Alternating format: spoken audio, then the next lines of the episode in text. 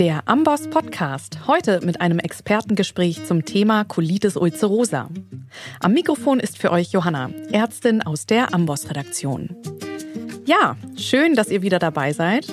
Als Expertin zu Gast ist heute bei mir im Studio Professor Britta Siegmund, Direktorin der Medizinischen Klinik für Gastroenterologie, Infektiologie und Rheumatologie am Campus Benjamin Franklin der Charité Berlin. Außerdem ist sie Vorstandsmitglied der DGVS und hat hier an dem Update der S3-Leitlinie zur Colitis ulcerosa mitgearbeitet. Über die Kernpunkte dieses Updates möchte ich heute mit ihr sprechen. Vor allem über den nun auch für die Colitis ulcerosa zugelassenen Wirkstoff Tofacitinib. Wann kann er zum Einsatz kommen? Welche Vorteile bietet er gegenüber den bisherigen therapeutischen Optionen? Und wie sieht es mit der Sicherheit aus? Das sind nur einige der Fragen, die wir heute klären wollen. Hierzu heiße ich Sie sehr herzlich willkommen, Frau Professor Siegmund. Schön, dass Sie da sind. Hallo. Wir wollen ja heute über die drei wichtigsten Updates zur S3-Leitlinie der Colitis ulcerosa sprechen. Ganz zuvorderst die Zulassung des JAK-Inhibitors Tofacitinib in der Induktions- und auch Erhaltungstherapie der Colitis. Um zu verstehen, wie genau JAK-Inhibitoren im Rahmen einer entzündlichen Darmerkrankung wirken, würde ich gerne erst einmal noch kurz über die Pathophysiologie der Colitis ulcerosa sprechen mit Ihnen. Die Etiologie von chronisch entzündlichen Darmerkrankungen ist ja nach wie vor weitestgehend unbekannt. Man geht davon aus, dass es verschiedene Faktoren sind, die hier die Entwicklung ja, begünstigen. Genetische Dispositionen, bestimmte Umwelteinflüsse, das intestinale Mikrobiom und nicht zuletzt natürlich die individuelle Immunantwort. Eine Interaktion, eine komplexe Interaktion all dieser Faktoren ist es wohl, die zur Entwicklung einer chronisch entzündlichen Darmerkrankung und in unserem Fall die Colitis ulcerosa führt. Was wissen wir denn bereits definitiv über den resultierenden pathophysiologischen Prozess? Was können wir in der Darmschleimhaut auf Zellebene sehen? Ich glaube, so ganz einfach kann man es nicht formulieren. Was wir aber sehen, ist, dass die Inzidenz der Erkrankung über die letzten fünf Jahrzehnte deutlich zugenommen hat. Das heißt, die Erklärung, die man vielleicht vor zehn Jahren gegeben hätte, dass die Genetik eine große Rolle spielt, muss man ein Stück zurückschrauben. So ein Viertel kann man wahrscheinlich über die Genetik erklären.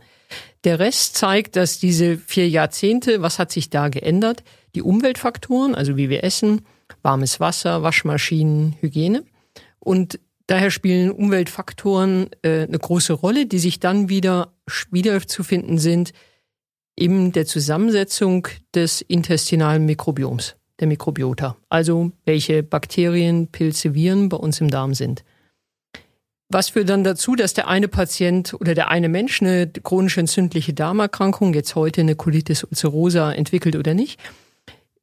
Häufig ist es eine Barrierestörung, die durch einen Infekt auftreten kann oder durch irgendwas anderes. Und wenn dann irgendein Defekt in irgendeinem der regulatorischen Wege ist, kann diese Barrierestörung nicht wieder regeneriert werden mhm. und dann bleibt die Entzündung. Das heißt, es kommen mehr Bakterien, Nahrungsstoffe durch die Barriere durch, durch die epitheliale Barriere durch und führen dann zu einer Entzündungsreaktion in der Lamina propria und die kann dann nicht mehr eingefangen werden. Und im schlimmsten Fall schreitet das ja auch fort und das ist nicht mehr nur eine Entzündungsreaktion in der Lamina propria, sondern die gesamte Darmschleimhaut ist betroffen. Genau, ich glaube, man muss alle diese Erkrankungen und in der Gastroenterologie sind es die chronisch entzündlichen Erkrankungen, Darmerkrankungen, in der Dermatologie ist es die Psoriasis, in der Rheumatologie die Spondylarthropathien oder rheumatoide Arthritis. Das sind alles entzündliche Erkrankungen, die das gesamte System Mensch betreffen und nie nur auf, den, auf das einzelne Organ oder, oder Gelenk oder Haut beschränkt sind. Also ich glaube, wir müssen die alle als systemische Erkrankungen betrachten mhm. mit einem Haupt Manifestationspunkt. Mhm. Das heißt, auch in dem, im gesamten Körper spielt sich jetzt nun also ein Entzündungsprozess ab. Und bei einer Entzündung spielen ja auch verschiedene Signalwege eine Rolle, die dann letztendlich Zytokine, Interleukine, diese Mediatoren freisetzen, die den Entzündungsprozess ja auch bei Gange halten, gerade wenn er eben fehlgeleitet ist. Welche Entzündungsprozesse oder welche Signalwege sind es denn jetzt, die man nun in der Forschung angegangen ist, um neue, ja, neue Zielpunkte zu finden, neue Angriffspunkte für eine Therapie in der Colitis ulcerosa? Das kann man, glaube ich, historisch schön, schön darstellen.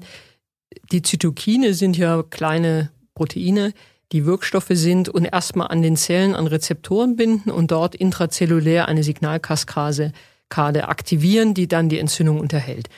Und das bekannteste Zytokin ist der Tumornekrosefaktor und die hier eingeführten Antikörper in der Therapie 2000, die zu einer wirklich eine Wende in der Therapie der chronisch entzündlichen Darmerkrankungen, auch der Therapie der Colitis ulcerosa waren. Aber natürlich auch sehr spezifisch angreifen und nur ein spezifisches Zytokin, nämlich das TNF, ähm, attackieren oder neutralisieren. In der Folge sind dann weitere Zytokine dazugekommen und äh, ein paar probiert worden, die auch nicht funktioniert mhm. haben. Ein Beispiel hierfür wäre das IL-13 äh, wo man aus Experimenten eigentlich dachte, das funktioniert super. Mhm. Ähm, und ein Beispiel, ein Beispiel, was aber jetzt im Herbst die Zulassung in Deutschland bekommen hat für die Colitis, ist IL-12 und IL-23, das Ustekinumab, ähm, was sehr schön zeigt, dass eben hier auch wieder durch ähm, Neutralisation von zwei Zytokinen die Entzündung kontrolliert werden kann. Mhm. Und ist, diese Interleukine auch jetzt im Signalweg, in der Signalkaskade wo das Tofacitinib angreift, auch zu finden? Hat der da auch einen Eingriff oder ist das, ist das dann ein ganz anderer? Also, weil es gibt ja so viele Interleukine, es gibt so viele verschiedene Januskinasen, die alle in anderen Zytokinen und Interleukinen quasi enden oder auch, ähm, sage ich mal, aktiviert werden. Ähm, ist da Tofacitinib bei demselben Signalweg zu finden? Also es gibt, es gibt vier Januskinasen, mhm. das sind drei Januskinasen, JAK1, 2, 3 und TYK2 und durch die, und das sind meistens Heterodimere, also JAK1 gekoppelt mit JAK2 oder JAK2 mit JAK3 oder JAK1 mit JAK3. Ähm, und Tofacitinib hemmt vor allem JAK1 und JAK3, aber wenn man in der Dosierung hochgeht, hemmt es auch JAK2. Mhm. Ähm, JAK2 merkt man ganz einfach, weil dann werden weniger rote Blutkörperchen gebildet, die Patienten werden annehmen. JAK1 und 3 hemmen Zytokine, die nicht unbedingt die Zytokine sind, wo wir denken, die würden jetzt zu einer Verbesserung führen. Es ist wahrscheinlich eher dieser Effekt, dass ich insgesamt das Entzündungs- oder diese Aktivierung so ein bisschen runterfahre. Okay. Und ist das ausprobiert worden, weil Sie sagen, das sind eigentlich nicht Zytokine, bei denen wir erwarten würden, dass es also die wichtigsten sind oder Interleukine, ähm, aber es wird jetzt insgesamt runtergefahren. War das auch wir waren beide bei der Forschungsgruppe vielleicht nicht dabei, aber war das auch das Ziel äh, bei der Erforschung dieses Wirkstoffs? Ich, ich glaube, das Ziel ist seit vielen Jahren von den Antikörpern ein Stück weit wegzukommen, weil ich hier eine lange Halbwertzeit habe mhm. und das so im Therapiemanagement so ein bisschen unelegant ist. Und eine orale Substanz, die ich absetzen kann, die 24 Stunden später aus dem System draußen ist, sehr attraktiv ist. Mhm.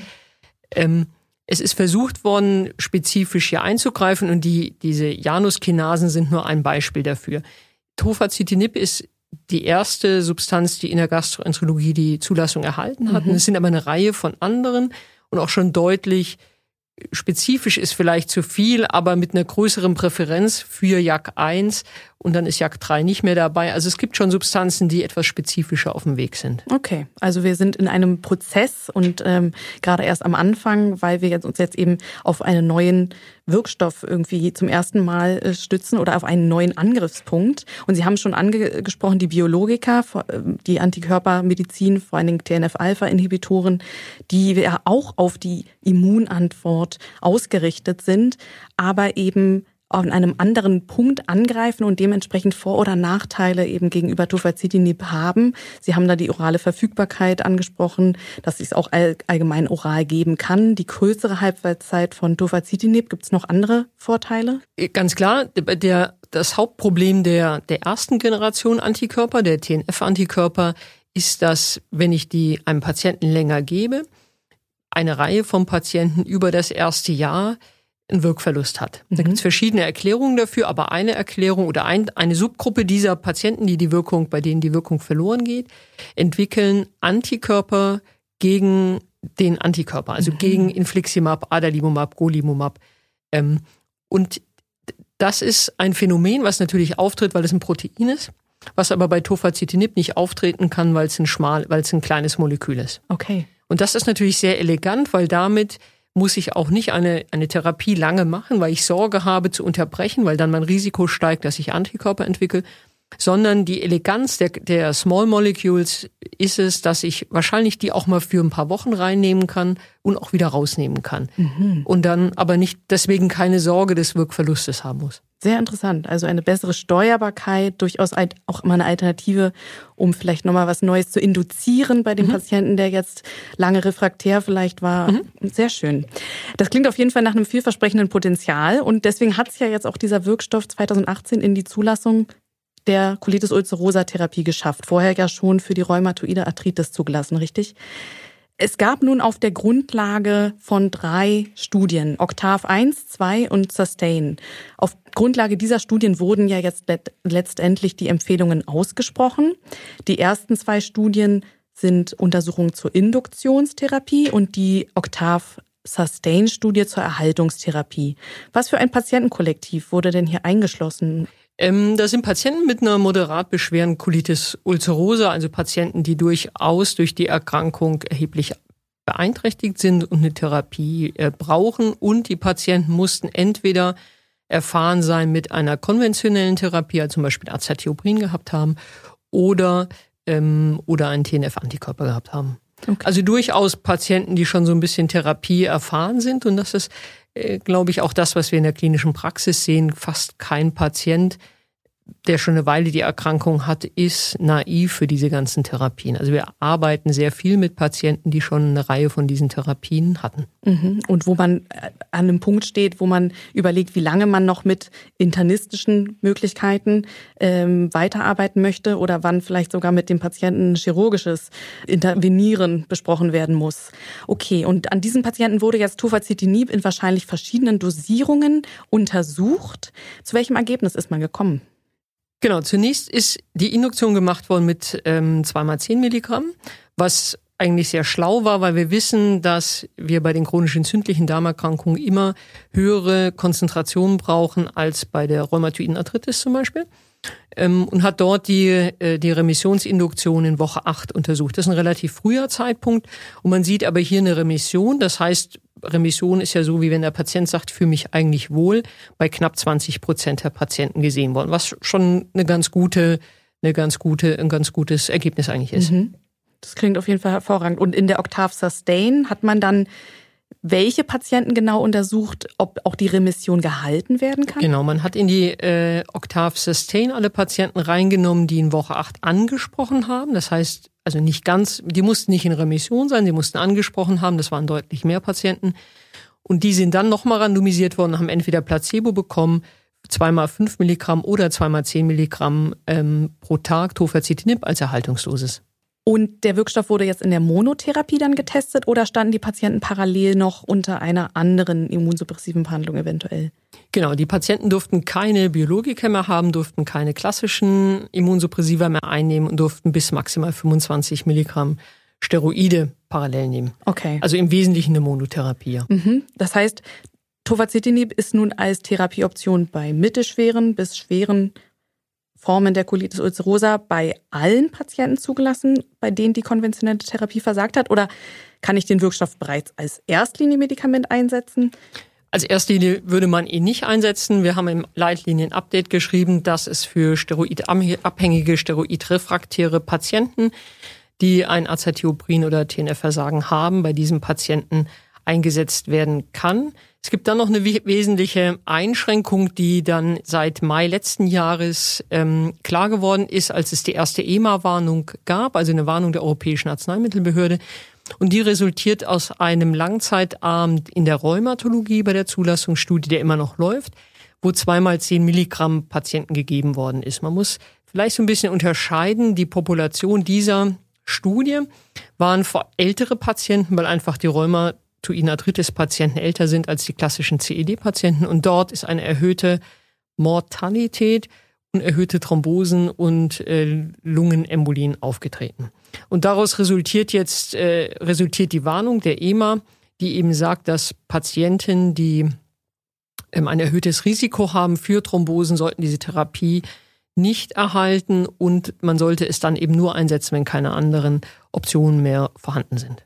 Alles klar. Nochmal für zu Hause. Die EMA ist die Europäische Arzneimittelagentur, genau. genau, die diese Warnung jetzt ausgesprochen hat. Und Sie sagen, das heißt jetzt nicht, wir können den Wirkstoff für diese Patienten komplett vergessen. Das Nein, wäre albern. Gar nicht. Und ich glaube, man muss auch sagen, ähm, Diese Ereignisse sind alle aufgetreten in dem Sustain-Arm der Rheumatologen. Also das heißt, im Induktionsarm ist eigentlich nichts passiert. Und das kommt vielleicht so auf das zurück, was wir ganz am Anfang besprochen haben, dass nämlich für eine Induktion Tofacitinib eine tolle Substanz sein könnte. Und dann kann ich mir immer noch überlegen, was ich für ein Risikoprofil eingehen möchte ähm, im, im Erhaltungsarm.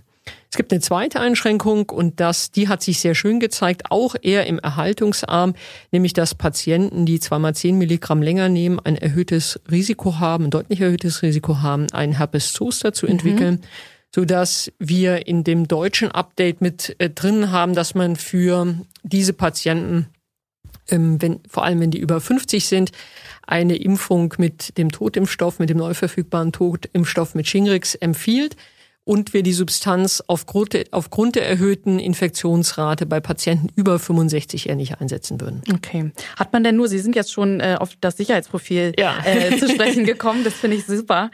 Ähm, auf das, das ist ja wichtig und das sollte ja auch in den Studien angegangen werden. Nur dann können wir einen Wirkstoff zulassen, wenn, wenn Risiko-Nutzen-Profil quasi stimmen. Ähm, und ja, Herpes Zoster als eine Infektion, man kann sich ja auch vorstellen, weil es greift ja nun in den Signalweg des, eines des Immunsystems Immunsystems ein, dass äh, das Risiko für auch andere Infektionen erhöht wäre. Ist das dazu gekommen? Konnte man hier auch erhöhte Raten anderer Infektionen das, entdecken? Mhm, das Signal ist prim, im Moment primär für den Zoster.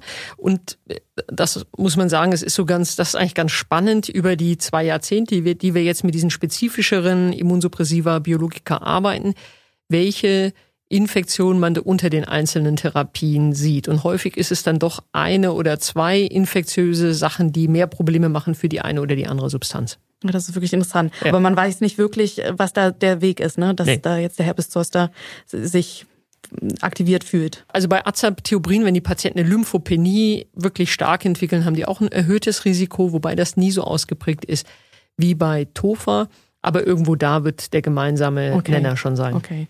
Und auch in der hemapoetischen Kaskade, also bei Wachstumsfaktoren spielt ja der Signalweg über Januskinasen eine Rolle.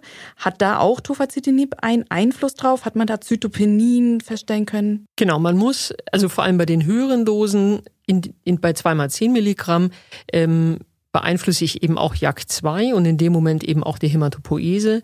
Und dann kann man eben Anämien, aber auch Leukopenin feststellen und da muss man die Dosis halbieren. Okay, das heißt auch hier natürlich, das ist ganz klar, regelmäßige Laborkontrollen äh, genau. sind bei so einer Therapie natürlich wichtig. Genau. Und kommen Sie denn jetzt auf Grundlage dieser Studien und in Ihrer Leitlinie oder dem Update der Leitlinie wirklich zu konkreten Empfehlungen einer Therapie, Dosisvorgaben? Muss ich diese Dosis überhaupt anpassen bei Leber- oder Niereninsuffizienz? Und Gibt es jetzt wirklich ein festes Schema, ein Algorithmus, an den ich mich halten kann bei Colitis ulcerosa Patienten oder wie sieht es aus? Ich glaube, was uns fehlt im Moment für die Colitis ist, dass ich einem Patienten sehe, einen Biomarker abnehme und der sagt mir, gib Substanz A oder B oder C. Das haben wir nicht. Ähm, ich glaube aber, die, was man nicht machen darf, ist aus Angst vor dem Tofacitinib jetzt zu starten mit zweimal fünf Milligramm weil das haben die Induktionsstudien ganz klar gezeigt. Ich brauche die zweimal zehn Milligramm, um einen Effekt zu haben. Und so ist auch die Zulassung über acht Wochen. Wenn ich dann eine Ansprechen sehe, äh, aber keine Remission, würde ich nochmal acht Wochen zweimal zehn Milligramm geben. Wenn ich dann keine Remission habe oder nicht zufrieden bin mit dem Ergebnis, muss ich abbrechen. Mhm. Wenn ich einen guten Zustand erreicht habe, muss ich reduzieren auf die zweimal fünf Milligramm. Also man kann dann nicht mit zweimal zehn Milligramm weitermachen, okay. weil das Risiko dann einfach zu hoch wäre. Okay, das heißt in der äh, in der Erhaltungstherapie wirklich nicht die fünf Milligramm überschreiten. Genau, zweimal okay. fünf Milligramm. Zweimal, zweimal fünf, fünf Milligramm. Genau. Okay. Genau. Und gibt es denn noch andere wichtige Sachen, auf die man ein Auge haben muss? Wir haben jetzt ein paar angesprochen, ähm, auf die man auf jeden Fall mit Labormethoden oder auch eben durch klinisches Screening ein Auge haben sollte. Was fehlt uns da noch? Ähm, was uns noch fehlt, sind die Blutfette, also HDL, LDL, Cholesterin, Triglyceride, würde man zu Beginn der Therapie abnehmen. Man kann erwarten, dass die so ein bisschen ansteigen, aber meistens ändert sich an der Relation zueinander, also gerade HDL, LDL im Verlauf nichts und man kann das eigentlich dann auch weiter beobachten und die Erfahrung bislang ist, dass da nicht so allzu viel passiert. Okay, also man hat noch nicht gesehen, dass es jetzt so weit steigt, dass das der, der Grund wäre, aus der Therapie auszusteigen. Nee, das war auch eine Studien kein Problem. Okay. Ja, schön. Da haben wir einen guten Überblick bekommen und ich fand es auch interessant, wie Sie jetzt sagen. Das Einzige, was uns noch fehlt, wäre so Biomarker. Gerade bei Colitis ulcerosa Patienten ist es ja wirklich interessant zu beobachten, wie unterschiedlich der, der einzelne Patient auf verschiedene Therapeutika anspricht was die Vermutung bestätigt eben, dass verschiedene Signalwege bei Entzündungsreaktionen eine Rolle spielen und vielleicht bei dem anderen eben der eine Weg mehr als der andere, so dass jetzt eben die Ergänzung eines neuen therapeutischen Wirkstoff, einer neuen Option zu diesem ganzen Spektrum der Behandlungsoptionen ja hoffentlich doch zu mehr Effizienz insgesamt führen kann. Da sind wir doch sehr optimistisch. Da sind wir optimistisch und das Entscheidende wird sein, das haben wir in den letzten 20 Jahren gemerkt, die Therapie, mit der ich als erstes beginne, da ist die Wahrscheinlichkeit am höchsten, dass der Patient oder die Patientin anspricht. Und ein Thema, mit dem wir uns wahrscheinlich in der Entzündungsmedizin mehr beschäftigen müssen, ist, was sind die Escape Mechanismen, die wir in der Onkologie schon sehr viel besser verstehen. Ja, interessant. Das sind also die Felder, auf genau. die sich die Forschung jetzt stürzen wird und äh, dann die Leitlinien als nächstes abgedatet werden. Wunderbar. Apropos Leitlinie, das war jetzt der erste große Punkt, den Sie im Update besprochen haben. Ähm, auch bei der Diagnostik hat sich da eine Neuerung bezüglich der Empfehlungen ergeben. Bei der Diagnostik ist ja das Entscheidende, dass wir eine Überwachungskoloskopie machen, wo ähm, die neue Leitlinie schon, also die wir 2018 rausgegeben hatten, die Intervalle der Endoskopien, der Überwachungskoloskopien schon nach Risikoprofilen äh, aufgeteilt hatte. Das ist da in Tabellen sehr gut dargestellt. Und äh, jetzt war aber nochmal die Frage, wie führe ich die durch? Mhm. Und das Update ist äh, zum einen, wir machen eine Chromoendoskopie, das heißt, wir färben den Darm mit Farbe mhm. oder nehmen einen Farbfilter und nehmen dann gezielte Biopsien. Ähm, alternativ kann eine hochauflösende Weißlichtendoskopie gemacht werden. Die Frage ist, reicht das aus oder ist vielleicht doch besser das Standard alte Vorgehen, nämlich dass ich alle zehn Zentimeter blind vier Biopsien mache. Und die Franzosen haben hier eine sehr elegante Studie gemacht, die, letzt, die vorletztes Jahr publiziert worden ist, wo sie zunächst alle Patienten mit einer Chromoendoskopie endoskopiert haben, gezielt Biopsien entnommen haben und dann die Patienten nochmal endoskopiert haben und vier, ähm, also Quadrantenbiopsien alle zehn Zentimeter entnommen haben. Und als eine Risikogruppe kam heraus, dass die Patienten mit einer primär sklerosierenden Cholangitis, also gleichzeitig bestehenden PSC, davon profitieren, wenn man diese Random- oder Quadrantenbiopsien noch zusätzlich abnimmt, sodass wir die Leitlinie entsprechend angepasst haben, dass wir bei allen anderen Patienten erlauben, dass man die Chromoendoskopie plus gezielte Biopsien durchführt, Jedoch bei Patienten mit gleichzeitig bestehender primär sklerosierender Cholangitis empfehlen zusätzlich diese Zufalls, diese vier Quadrantenbiopsien alle zehn Zentimeter durchzuführen. Also wirklich diesen klassischen Weg. Ja. Weil eben bei diesen Patienten auch das Kolonkarzinomrisiko besonders erhöht ist, richtig? Ganz genau. Und durch diese zusätzliche Biopsie konnte man mehr Kolonkarzinome entdecken. Genau. Ja, mhm. Wunderbar. Sehr schöne Studie, auch von der Sie sprechen. Dann kommen wir doch gleich noch zum letzten Punkt. Nicht der letzte, aber der dritte Punkt, den wir heute besprechen wollen. Ähm, und zwar geht es da um die Clostridium difficile Infektion bei Colitis ulcerosa Patienten. Auch hier hat sich in der Therapie jetzt was getan. Genau, haben wir bislang ja häufig doch noch mit Metronidazol oral behandelt. Die amerikanischen Leitlinien haben das angepasst und haben gesagt, das geht nicht mehr, weil wir hier zu hohe Rezidiv, Hospitalisationsraten, also Wiederaufnahmen in Krankenhäuser haben und haben äh, Vancomycin als äh, die primäre Therapie definiert. Das haben wir hier aufgenommen. Alternativ zu Vancomycin kann auch Fidaxomycin eingesetzt werden. Okay, das heißt, Metronidazol findet hier nicht mehr Gebrauch. Das können wir uns streichen. Alles klar. Ja, vielen Dank, Frau Professor Siegmund. Das war ein sehr interessantes und sehr, ja, wirklich äh, ein hilfreiches Gespräch. Ich denke, auch viele der Ärzte zu Hause werden sich hier was mitgenommen haben. Und ihr könnt gerne weiterlesen, auch bei uns in Amboss. Da haben wir auch die Leitlinie integriert und hier könnt ihr euch auch durch navigieren zu den Punkten, die für euch besonders interessant sind. Ja, also nochmal, vielen Dank, Professor Siegmund, dass Sie hier waren. Ja, vielen Dank auch. Schön. Und bei euch zu Hause bleibt mir auch nichts anderes, als mich fürs Zuhören zu bedanken. Ich verabschiede mich für heute. Tschüss, bis zum nächsten Mal. Alle Infos zum Podcast und der Amboss Wissensplattform findest du unter go.amboss.com/podcast.